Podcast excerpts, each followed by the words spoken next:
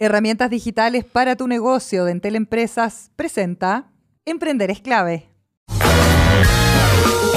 Y después de escuchar esa canción, vamos a presentar de inmediato, ya lo habíamos como pseudo dicho, Bárbara Álamo es coach de la dieta keto. Probablemente ustedes han escuchado hablar de la dieta keto, pero vamos a ir derribando algunos mitos, preguntándole detalles. Y en su cuenta de Keto Bárbara tiene más de 100.000 seguidores y tiene unos tips, eh, la verdad, bien interesantes y que pueden conectarse fácilmente. Yo creo, Bárbara, ¿cómo estás? Bienvenida.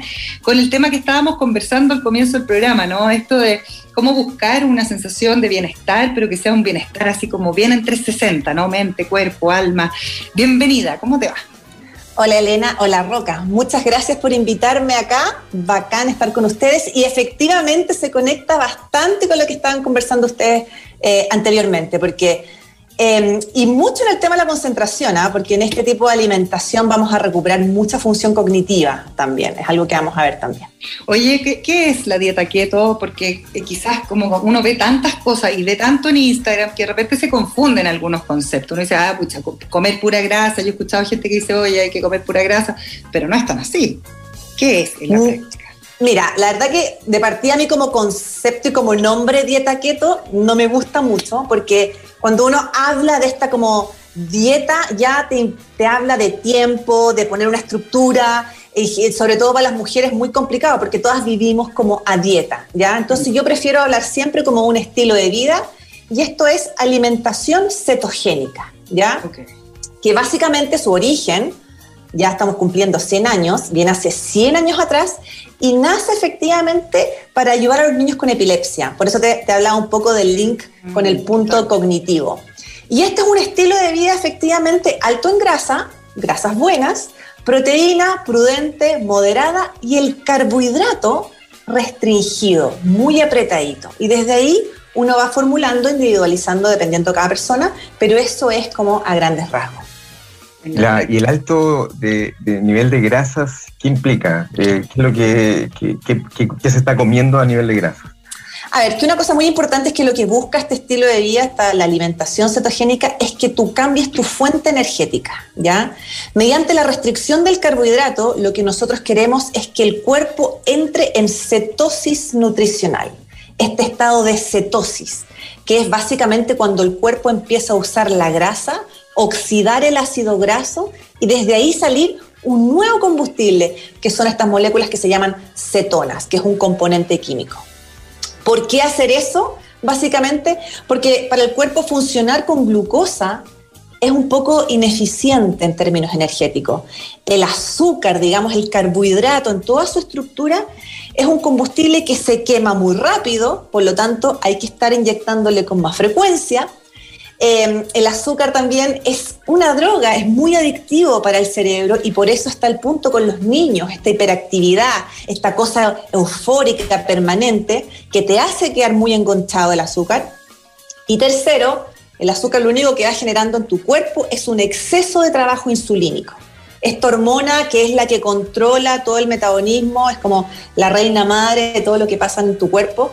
Entonces, si yo el cuerpo lo privo del carbohidrato, este solito va a acceder a una fuente energética mucho más valiosa y mucho más poderosa que son las grasas, ¿ya? Y con respecto a tu pregunta, Roca, las grasas que consumimos en este estilo de vida es el aceite de oliva, el aceite de coco, la mantequilla, que está tan vilipendiada, la mantequilla es un ácido graso fantástico, eh, puede ser manteca también. Y las grasas que dejamos de consumir son todas estas grasas trans o hidrogenadas, como la margarina, el aceite de maravilla y todos esos aceites que yo le digo como más falsos. Pero eso es básicamente. Bárbara, esto es, bien interesante porque es un poco como cuando uno habla del tema de la obsolescencia programada. Nuestros padres tenían electrodomésticos que duraban toda una vida. Nosotros alcanzamos, los que somos mayores de 40, alimentarnos bastante bien, o al menos a mí me pasó que yo vivía en Osorno, entonces no existía la comida chatarra, tú te podías comer un hot dog y no había ningún problema, podías pensar en comer todas las mañanas un pan con mantequilla, pero da la sensación que la industrialización y estas como ventas más marqueteras de lo que es saludable, lo que es light, lo que es diet, como que nos empezó a generar demasiada confusión respecto a una forma de alimentarse que, como tú lo estás describiendo, tiene toda lógica. Es tal cual y es así de simple, Elena. Por eso yo les digo que keto o este estilo de vida no es una cosa compleja ni un invento muy nuevo. Esto básicamente es como se comía ancestralmente y como tú bien lo dices, en la casa de nuestros papás o nuestros abuelos.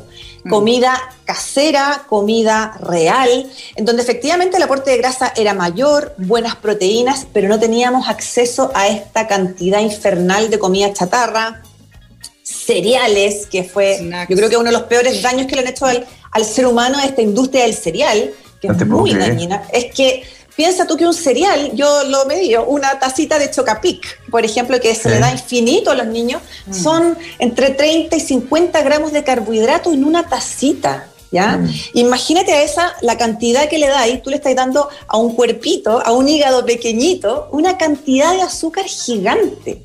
Y mm. eso sumémosle las galletas, los dulces, eh, la comida chatarra, los jugos, las bebidas. La industria alimentaria lamentablemente y muy astutamente por lo demás nos dejó enganchado de una droga feroz, que es el azúcar. Entonces eso perpetúa todo este estilo de vida que lo único que ha hecho es disparar los niveles de obesidad, diabetes. Es, absurdo que Chile tenga la tasa número uno de obesidad en el mundo. Cuando fuimos un país desnutrido, ahora somos un país obeso absolutamente, sí, es, terrible. Y en, y en súper pocos años, porque uno ve las imágenes de los 80 y la gente era toda flaca. Muy pocos años. es impresionante, es impresionante, la verdad. Uno se burlaba de la pequeña panza de un papá que se sometía a bullying por los hijos y hoy este tipo sería impecable. no, y es, es, bien triste, yo de repente veo niños de tres años ya con diabetes y eso es realmente una preocupación que nos tenemos que hacer cargos como sociedad, porque la diabetes, la tipo 2 y la resistencia a la insulina, con una buena estructura alimentaria, pensando en un estilo de vida low carb o keto, se puede revertir. Entonces, la verdad que tenemos una herramienta en las manos absolutamente poderosa. No, así, es así, es así. Se puede revertir. Claro, efectivamente la diabetes tipo 2 hay condiciones celulares que que no son reversibles, digamos, pero tú puedes vivir perfectamente y no perpetuar esta línea de medicamentos permanentes, insulina constante. Hay un trabajo maravilloso hacer en ese campo.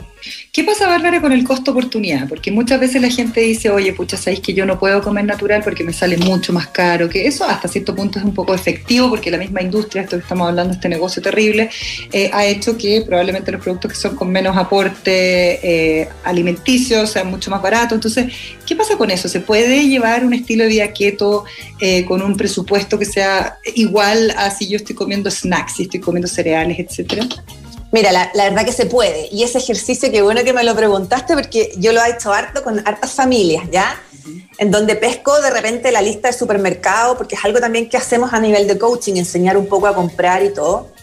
Y uno ve el gasto de esas familias en términos de pan, cereales, pastas, arroz, harina, y se produce una canasta familiar importante. Si yo pesco ese presupuesto y lo traslado a comida real, por último, desde el huevo, de repente el eh, pollo, incluso el atún, que a veces me lo vilipendean porque está en lata, ya, pongamos el foco en lo importante, es atún, ¿ya? Entonces, traspasarlo a eso, más verdura y mantequilla y buenas fuentes de grasa, se logra construir una alimentación bien variada, bien nutritiva y no cara. Eso también es como un, uno tiene como ese paradigma también de que la alimentación keto es cara.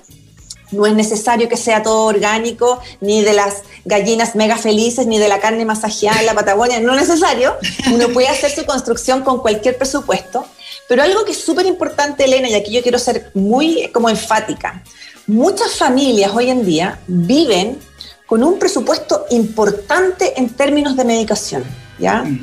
Y te hablo de cosas bien basales como metformina, o meprazol, hasta la sal de fruta, que son todos términos digestivos. Yo con este estilo de vida puedo hacer muchísima corrección basal de esas condiciones. Entonces, todo ese presupuesto, tenía muchos diabéticos en este tipo, se traslada a una mejor alimentación. Entonces, comes mejor, te sacas medicamentos, te ahorras plata en doctor y una serie de cosas que se empieza a producir un círculo virtuoso. Entonces, es llegar y tomar la decisión nomás. Qué interesante ese link que haces, nunca lo había hecho en realidad.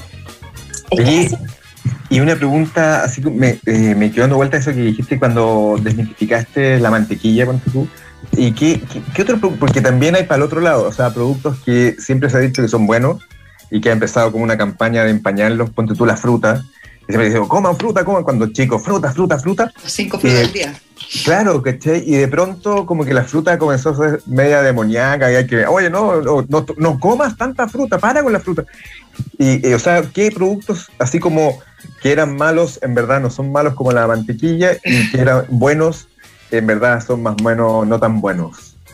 Bueno, hay, hay, hay, harta, hay harto paño que cortar, pero partamos primero un poco por las grasas, ¿ya? Las grasas fueron injustamente demonizadas en el año 58, ¿ya? Hay un doctor, que es el doctor Ansel Keys, que lanza un estudio que se llamó el estudio de los siete países, que otro día podríamos hablar de él, pero ahí se sataniza injustamente, absolutamente, ya está demostrado, a las grasas, ¿ya? Porque se hace un, un vínculo muy tendencioso con respecto al colesterol, etc. Entonces ahí se instala en el planeta la grasofobia. Por lo tanto, se nos enseña a sacar la mantequilla, sacar todas estas, estas grasas animales también por este tema del temor al colesterol, la historia del colesterol, ¿ya? Entonces, nuestra amiga industria nos empieza a meter una cantidad de aceites hidrogenados, como les digo yo, margarina, y nacen todos estos aceites falsos, que no son aceites verdaderos, ¿ya? Entonces ahí tenemos un primer gran daño, ¿ya? Que es muy importante. Entonces es importante recuperar las grasas verdaderas, ¿ya? Que no tienen mayor proceso, que son parte de la vida. Grasas animales, mantequilla, la grasa del aceite de oliva. El aceite de oliva es la oliva en sí, es pura prensada, viene en frío como se hace, es aceite de oliva. El aceite de coco, también que estuvo vilipendiado hace un par de tiempo atrás. Em, después tenemos toda esta cosa, esta construcción que se nos impuso mucho con respecto a los cereales integren más cereales, estos granos maravillosos, buena fuente de repente en términos proteicos también se dijo, pero la carga de carbohidratos de esos cereales es muy inflamatorio y también te genera esta un poco de adicción por tanto, por tanto carbo. Y también tenemos esa construcción con respecto a la fruta, que tú bien decías. La fruta obviamente yo no la satanizo para nada. Obvio que hay que incorporarla, si tiene, tiene aportes de vitamina y todo lo que sea. Pero el problema de la fruta hoy en día es que no es como la fruta que se comía antes. Antes uno iba al campo de la abuelita o del vecino, le sacaba la manzanita. Esa manzanita era, claro, era bastante más amarga porque no tenía, era más fea y no tenía esta adicción, esta adición un poco en términos de fructosa. Hoy en día la fruta es una bomba de fructosa, son muy azucaradas. ¿ya? Entonces, por eso hay que limitar el consumo de fruta. Eso es una cosa. Y segundo, hoy día no podemos tener sandía todo el año. Esa cuestión ya, buena onda la globalización, pero nos pasamos como cuatro cambios en ese aspecto y la fruta debiese ser estacionaria, como era antes. Evidentemente en verano uno tiene más acceso a fruta, ¿Por qué? Porque el cuerpo empieza a hacer reservas energéticas para el invierno, cuando uno tiene más escasez. Entonces, finalmente, los alimentos hay que ponerlos en la perspectiva de lo que son. Son nutrientes y señales para el cuerpo. No son premio ni placer ni estar enganchado todo el día comiendo. Entonces, esa otro grupo de alimentos que también está como demasiado exacerbado, que son la fruta súper interesante todo lo que nos cuentas, Bárbara. Eh, yo creo que la vamos a tener que invitar para otro programa de todas maneras. casi que panelista te, vamos a dejar al tiro como panelista, porque es súper interesante, porque tiene toda la lógica del mundo, pero muchas veces uno no lo ve así tan sencillo. ¿Qué es lo que yo debiera sentir y en cuánto tiempo una vez que adopto este tipo de alimentación? Mira, hay cosas importantes. Efectivamente, hacer este cambio que es profundo, a veces se hace, se, se, se, siente pesadito, ¿ya? Porque cuando yo realmente privo el cuerpo de carbo, mi cuerpo patalea. Obvio, me dice, Barbie, ¿qué estás haciendo? Dame un poquito más de azúcar. Yo me mantengo firme. Entonces, en esa firmeza, a lo mejor voy a sentir un poco de jaqueca, un poco de desgano, que son como un poquito síntomas de adaptación, ¿ya? Pero pasando esa primera gran ola, ¿Cuánto dura eh, más o menos? ¿Cuánto debiera durar? Unos tres, cuatro días. Unos tres, cuatro días. Perfecto. No más. Vas a venir con un despegue energético, 100%. Tú te vas a poder levantar en las mañanas con qué bacán es la vida. Hoy quiero vivir un día maravilloso lleno de mariposas. Eso sucede, ¿ya?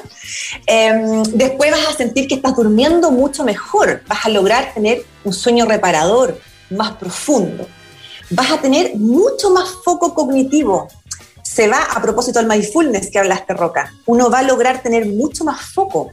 ¿Por qué? Porque el cerebro además prioriza las cetonas como combustible, porque es un combustible de infinita potencia. Entonces uno está mucho más lúcido. Acuérdense que el origen de esto también es cognitivo para los niños con epilepsia, entonces hay una gran ganancia también.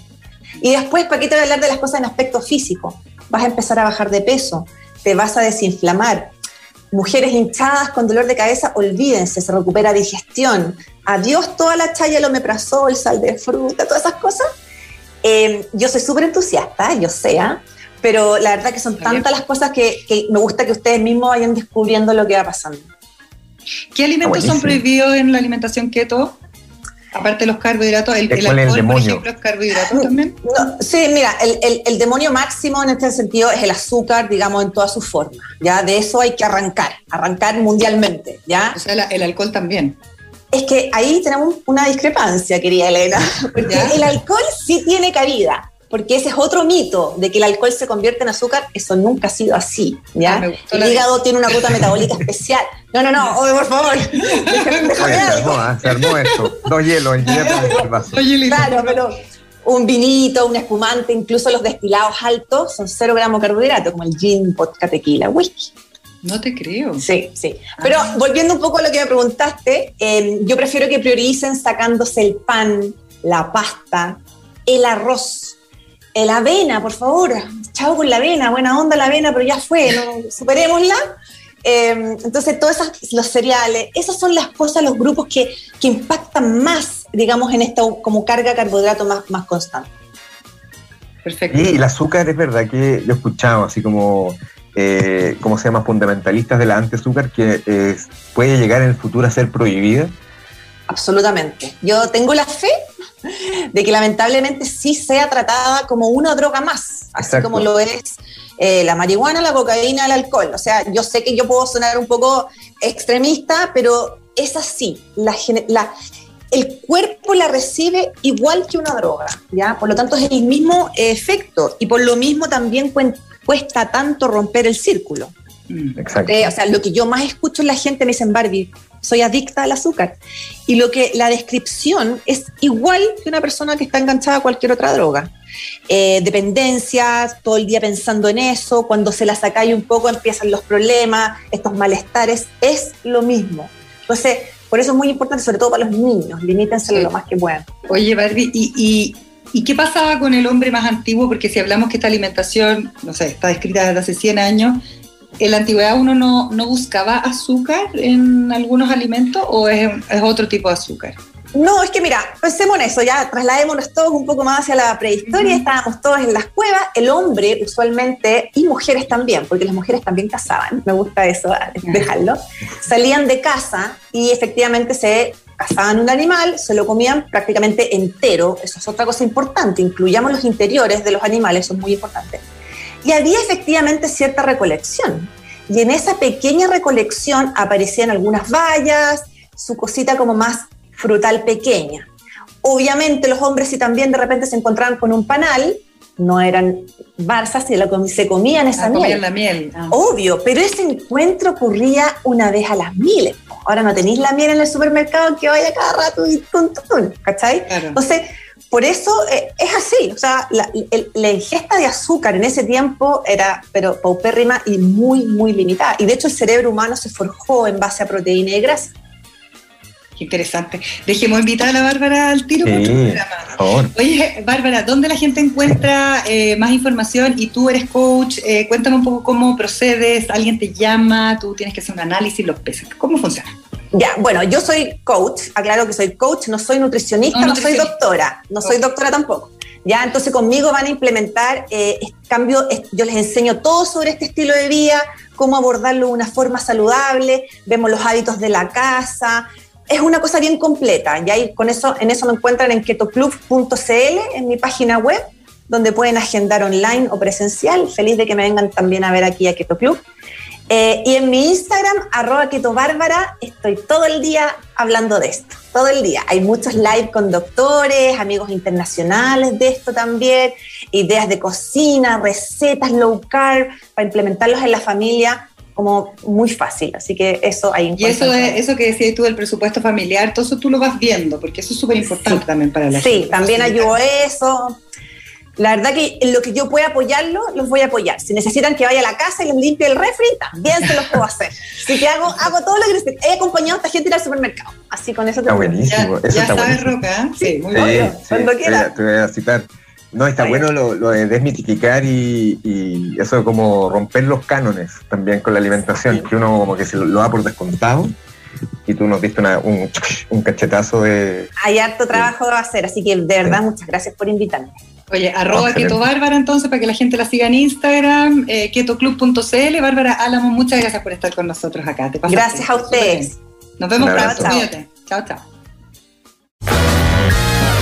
Bien, y vamos a presentar a nuestro siguiente entrevistado, Julián Varas, es CEO y fundador de Training and Competence, porque vamos a hablar de este emprendimiento que está ligado a la, a la academia y que está, eh, la verdad, marcando una tendencia respecto a cómo uno puede acelerar los procesos de aprendizaje a través de la tecnología. ¿Cómo estás, Julián? Bienvenido. Muchas gracias, Elena. Estoy súper bien. También agradecer a Roca por esta oportunidad de poder compartir lo que hacemos. Oye, cuéntanos un poquito qué es eh, Training and Competence.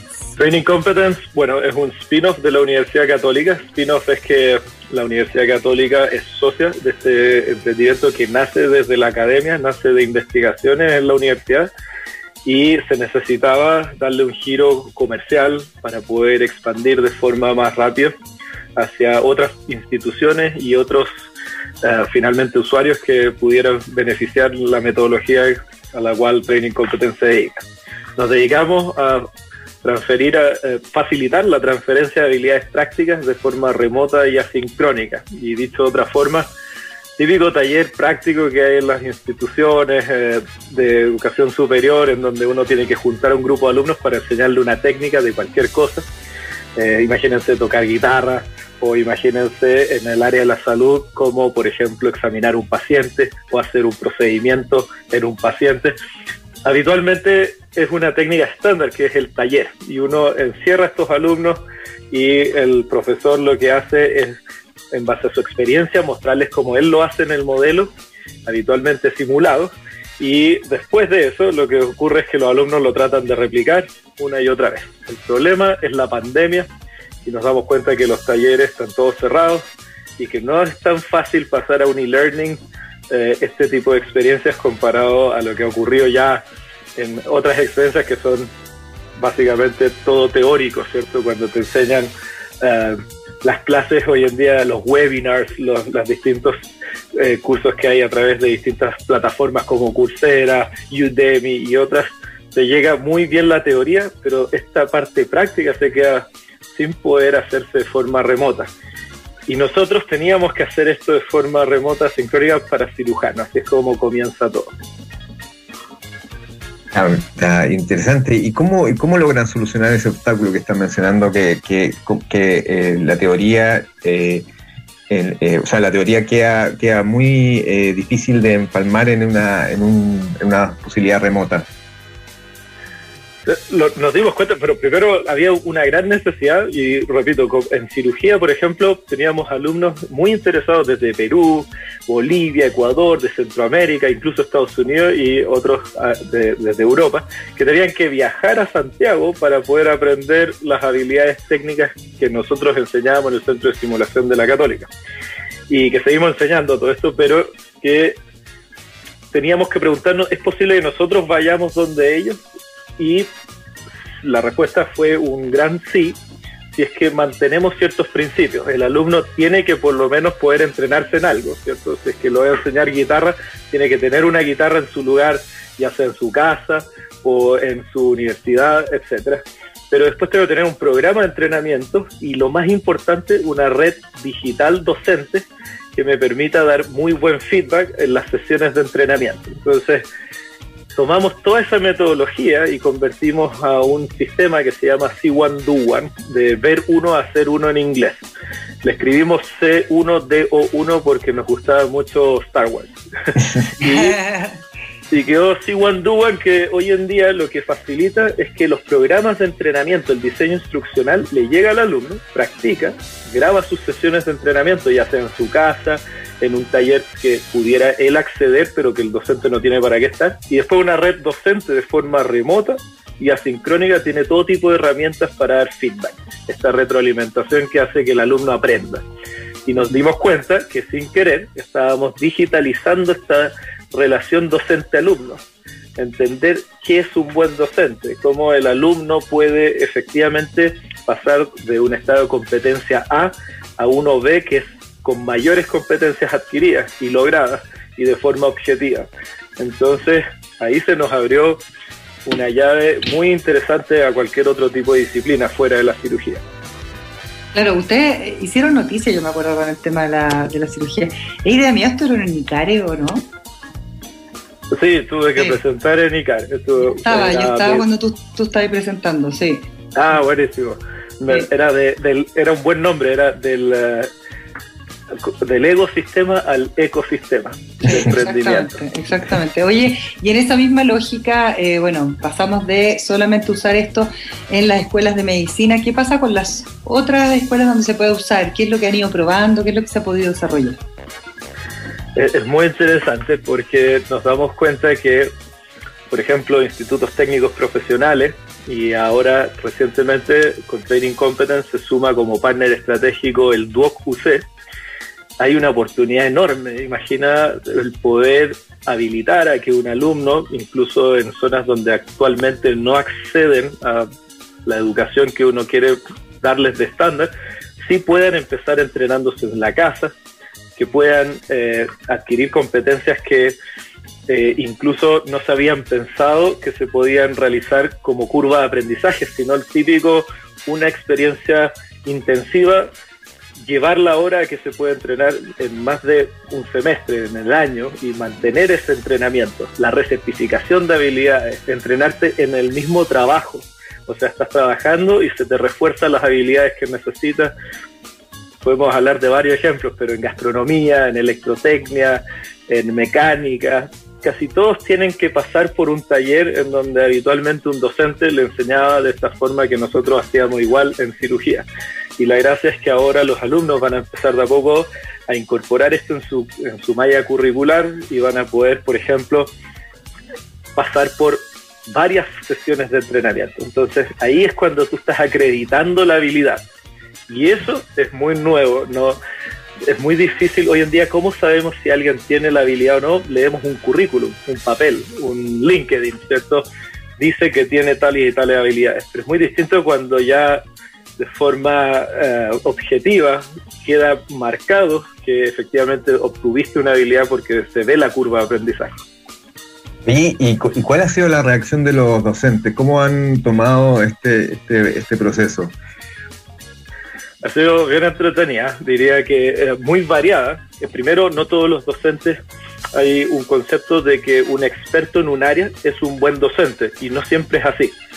Es como decir que Messi es experto en enseñar fútbol, pero no, no, no, calza porque sabemos que Maradona es un ejemplo también. Exacto, exacto. Mal entrenador, eh, genio en la cancha. Exacto, entonces tú tienes que aprender a hacer docencia y te das cuenta que ese es el primer paradigma que tienes que cambiar para mejor, empezar a estandarizar el cómo se entrega una retroalimentación. Y si es que va a ser digital, que además adquieran estabilidad digital los docentes. Y para, para bien, para nosotros, al menos desde Training Competence con C1 Do nos hemos dado cuenta de que hay mucho entusiasmo. Primero porque fue muy estresante esto de pasar la, el aula de clase a Zoom. Esto de pasar de lo que yo hacía a miles de alumnos presencialmente, ahora bueno, miles de alumnos por Zoom y te das cuenta de que no sabes si le puedes dar feedback al que está con la cámara apagada, si no sabemos si lo está haciendo bien o mal. E, es, todo un estrés gigante tanto para docente como alumno, mientras que en Siwanduan nos, nos aprovechamos mucho de la asincronía el docente puede adelantar el video hasta el momento en que sabemos que un buen docente entiende rápidamente dónde hace el error el alumno y está habituado a esa habilidad, por lo tanto sabe ir al grano. Eh, cuando tú tienes una persona muy ocupada en el mundo, eh, es muy raro que no te conteste un email, porque él maneja su propio tiempo para cuándo te va a contestar el email. Pero si lo obligas a esa persona a estar en un llamado telefónico, ahí está más complejo. Ahí no vas a contar con ese docente tanto tiempo. Entonces, mudarse de, este, de esta inmediatez de que todo tiene que ser sincrónico a algo asincrónico, de repente nos estamos dando cuenta de que es más cómodo. Y les gusta. Y lo otro es que queda el registro. Podemos saber si el docente está haciendo bien su... Podemos saber si el, eh, el mejor resultado de un buen docente finalmente es que un alumno aprenda. Entonces podemos ver el desempeño de los alumnos y los docentes, más que sentir que han sido evaluados, están con muchas ganas de aprender a hacerlo de buena forma. Así que nos hemos topado con muy, muy buenos, eh, al menos una buena aceptación de esta tecnología en las distintas instituciones que estamos. Porque son herramientas también. Pues yo creo que mientras más uno cuenta con herramientas más agradecidos. Nosotros somos docentes universitarios con el ROCA, Julián, eh, con, sistemas muy poco doctos, por decirlo de alguna manera, porque siempre vamos como tratando de avanzar un poco más allá. Y, esta pregunta, Julián, tiene que ver con un poco con eso, con, el sistema de educación. Hemos hablado hartas veces acá en el programa la importancia de la educación técnica, por ejemplo, ahora que ustedes están trabajando de la mano de DuoQC. Eh, la poca relevancia que tiene eh, finalmente cuando se hace como un barrido del mercado laboral, pero en realidad uno ve que la tendencia es otra, es distinta en el mundo. Eh, el tema técnico, tecnológico es fundamental hoy día y hay cupos que nos están llenando acá en nuestro país y eh, también nuestra geografía, porque yo creo que también este tipo de tecnología lo que ayuda es que uno pueda como equiparar un poquito la cancha a la hora de, que uno cursa los estudios, porque en la práctica, o sea, yo que soy nacida y criada en Osorno, era como tenías que venir a Santiago a estudiar porque ahí estaban las mejores universidades, y también eso atenta mucho a la desregionalización, no a la descentralización, perdón. Súper de acuerdo. Creo que, bueno, primero el mundo digital en sí, no, no solo Siguandúa para nada, sino que todo lo que ha implicado adaptarse a esta, forzosamente a esta crisis y pandemia. Si vemos el vaso medio lleno, tendría que ser que lo remoto habilita que no haya una dificultad o una barrera geográfica, ya para partir. Después lo asincrónico, una barrera temporal. Eh, el futuro es de habilidades. El 2030 no vamos a estar preguntando si tienes un MBA. Quiero que me demuestres que efectivamente administras bien una empresa. Quiero entender eso y por qué. Y que alguien me haya acreditado eso por ti y no tú. Eh, va a ser probablemente acreditado tipo blockchain, ¿cierto? O sea, algo que sea indiscutible, que sea imposible de que esto no sea así. Y ¿quién mejor encaminado hacia el futuro que los institutos técnicos profesionales, que siempre se han dedicado a transferir habilidades, son expertos en eso. De hecho, es muy interesante porque creo que en el futuro vamos a aprender en mosaico, o sea, vamos a empezar a sacar, yo quiero hacer esta habilidad con esta, con esta, y por eso voy a trabajar de esta forma.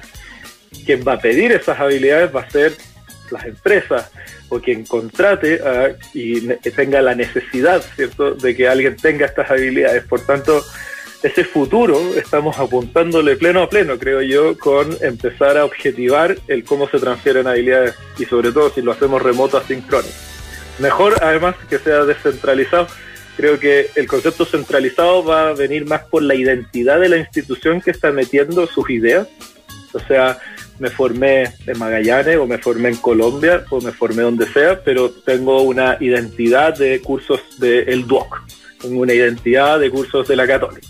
Y como es mosaico, quizás saco varias identidades y termino siendo una persona muy única. Y, así como te, comentábamos lo de los docentes, por el lado de los estudiantes, digamos, también hay una... Eh, sienten el que esto es conveniente, que les acomoda, o también hay como nostálgicos de la presencialidad?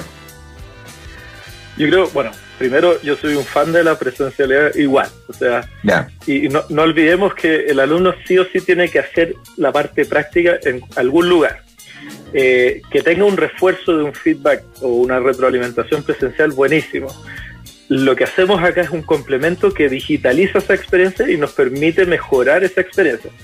Pero yo creo que lo que va a empezar a ocurrir y que las generaciones ya, ya, lo estamos viendo en los colegios y en la, y los institutos técnicos profesionales y también todos los de educación superior es que el alumno está muy acostumbrado a esto digital. O sea, ya, ya el tener que grabarse no es tan incómodo como era antes. Y que te graben en una experiencia y saber que además vas a recibir una retroalimentación personalizada de dónde está tu error y cómo mejorar, empieza a ser muy grato. Lo que sí hemos visto es un poco de estrés en que los alumnos no quieren grabarse en la primera instancia, sino que prefieren practicar antes y después grabarse por si eh, creen que los van a mal evaluar en las primeras subidas, siendo que es una curva de aprendizaje. Entonces, no, no estoy preocupado por eso porque vemos que en el fondo podría ser visto como una trampa, pero es una buena trampa porque se están entrenando más de lo que se les está exigiendo. Se entrenan varias sesiones antes de grabarse, por así decirlo, y después cuando se graban pasa a ser una sesión objetiva en donde el profesor efectivamente puede poner notas. Oye, ahí hay que Sí, Julián, te quería eh, preguntar si podías dar como un ejemplo, porque yo me acuerdo que esa vez que te vi en era bien impresionante, como tú dabas ejemplos que eran como bien aterrizados respecto a cómo había partido este viaje em, con este sistema de aprendizaje eh, que es remoto y que tenía efectos que eran como muy, muy concretos. ¿Puedes darnos un ejemplo así como para que la gente se haga una idea? Sí, por supuesto. Bueno, primero, desde mi área, que soy cirujano, demostramos que con la metodología y con 16 horas de entrenamiento, novatos de primer año de cirugía general son comparables a más de 3 a 5 años de una formación tradicional sin la metodología al adquirir técnica quirúrgica. O sea, si yo quiero evaluar un cirujano sin esto, eh, el comparable en años es eso. Y es realmente impactante porque de ahí en adelante tomamos la decisión eh, en la Universidad Católica de que todos nuestros becados estuvieran entrenados con los programas. Era demasiado importante y, tan fácil complementar la formación tradicional con uno a tres meses de entrenamiento con el sistema que lo hicimos. Otro tipo de efectos que hemos visto, nos gusta medir mucho y como tenemos la data ahora, se puede hacer varios tipos de cosas, pero uno de, de, los resultados interesantes es que nos dimos cuenta de que en el pregrado de medicina, estando en pandemia, eh, repetir dos sesiones y grabadas de forma asincrónica con este feedback asincrónico es mucho más efectivo para obtener las competencias mínimas que se requieren en la habilidad que estábamos entrenando al pregrado comparado al típico taller intensivo de un día. Por tanto, dos sesiones ya tienen mucho más impacto, incluso si son menos horas de entrenamiento. Y ni les explico, pero la gracia, imagínense, al tener todos estos videos de cómo uno está viendo eh, esta interacción entre docente y alumno, pues empezar a hacer algoritmos de machine learning, empezar a automatizar ciertos cursos, empezar a complementar al docente. Si es que un docente llega a pocos alumnos hoy en día porque no le da el tiempo, perfectamente en un futuro con inteligencia artificial va a poder llegar a más alumnos de mejor calidad. Eh, la inteligencia artificial le va a sugerir, como en un Waze, oye, te enseña de esta forma, andate por esta ruta. y eh, el docente va a contar con todo este tipo de herramientas que se van a ir dando gracias a que objetivamos estas curvas. ¿Por qué es importante que la academia se sume como socio estratégico a este tipo de tecnología? Lo hemos hablado hartas veces acá con el Roca, eh, como un poco como el, lo retrasado que de repente uno ve que está la academia, incluso también las leyes, vemos muchas veces porque como que la cosa va avanzando menos que la tecnología, y la tecnología va muy rápido. ¿Por qué es importante, por ejemplo, este, este, este partnership que hicieron con tu Lo encuentro, encuentro que es muy importante porque, bueno, primero, en la academia tú siempre vas a tener la posibilidad de estos experimentos, estos, este mínimo experimento viable, que es el análogo del MVP que hace un emprendedor, ¿cierto? El mínimo producto viable. Y en, en el experimento tú estás viendo si estás haciendo una pregunta científica detrás. Quieres comprobar si puedes mejorar el outcome o el resultado en, al aplicar una intervención. En el caso puntual mío, siempre nos estamos preguntando cómo mejorar los programas de entrenamiento, si es que aplico esta medición, eh, o sea, esta herramienta nueva o no, si aplico inteligencia artificial, por ejemplo, una pregunta nueva, aplico inteligencia artificial, ¿voy a obtener mejores resultados educativos? Si eso se hace de una desde la empresa, podría caer en, un, en una respuesta que es más de tipo comercial. La acepta muy bien el cliente, no tengo tanto impacto educacional mientras que hay ciertos joint ventures o ciertos eh, formatos que desde la academia tú partes en el, con el pie correcto y después que se demostró eso, bueno, ojalá pueda beneficiar al mayor número de alumnos posible. Lo más difícil es después pasar a ese académico, en el caso, por ejemplo, yo, a entender qué es un modelo de negocio, eh, a entender cómo se emprende, cómo se levanta inversión, cómo dar un pitch, cómo hablar en la radio y todo tipo de cosas. Oye, eh, que es muy interesante y me llamaba la atención. Y tú, y tú eres médico cirujano, ¿no? Sí, estudié medicina, después estudié cirugía. Ah, hice un fellow que es una especie de programa de capacitación eh, de dos años de simulación. Después saqué un magíster en simulación. Uh, mención en simulación. simulación vendría a ser esto que hablamos de entrenar, ¿no es cierto? Antes del escenario real. Perfecto. Oye, ¿dónde encontramos más información? Hoy en día eh, la página es c1duan.ai como Artificial Intelligence, eh, C1DO1 y punto .cl. O sea, punto AI, perdón. Eh, c1duan.ai. Perfecto, Y ahí se está viendo las distintas instituciones, los distintos cursos, habilidades. Yo creo que por ahora lo que más estamos tratando de mostrar es justamente lo que me preguntaban al inicio, cómo beneficia esto a áreas fuera de la salud, y cómo crecer hacia, hacia estas potenciales infinitas de áreas que hay de habilidades. Han hecho, han hecho pilotos en ingeniería, en construcción, en informática, telecomunicaciones, más allá de la salud. Estamos haciendo, sí, sobre todo en Duoc. Hicimos unas pruebas de concepto muy entretenidas. En gastronomía había gente que estaba haciendo el catering y, bueno, se grababa en su casa. Está, tú, tú lo que puedes evaluar en las habilidades no es solo en sí el que lo haga bien, el que sirva bien el vino, por ejemplo, sino que eh, su actitud corporal, su ergonomía, cómo se para, cómo se comunica. Y el profesor, si es experto en eso, puede corregirlo en habilidades no técnicas. Entonces, está muy entretenido. En electrotecnia, en cómo reparar un circuito, en, eh, en eh, cómo restaurar un bien eh, y patrimonio nacional, que son varias de las distintas carreras técnicas que tiene el DO. Notable. Oye, le queremos agradecer a Julián Vara, CEO y fundador de Training Competence. la verdad es que súper interesante. Entonces, buscar la información con C1 Do One. Es como ver, ver uno hacer uno, ¿no? Esa sería la traducción en español. Sí, bueno. Oye, muchas gracias, Julián. Que estés súper bien. Muy interesante. Un abrazo, Julián. Gracias, Roca y Elena. Se pasaron por la oportunidad. Que estés bien. Chao. Oye, súper interesante esto, como la tecnología, y me encanta que en el Duoc lo estén usando. Sí, yo creo que ya es momento. Oye, y lo, y lo malo es que él era, él era, eh, no era tan, no era tan cabezona. No, él era seco. no, lo malo, claro, lo malo es que él llegó ahí de pura suerte. Oye, pero qué rico poder conversar con gente así. Herramientas digitales para tu negocio de Entel Empresas presentó Emprender es clave.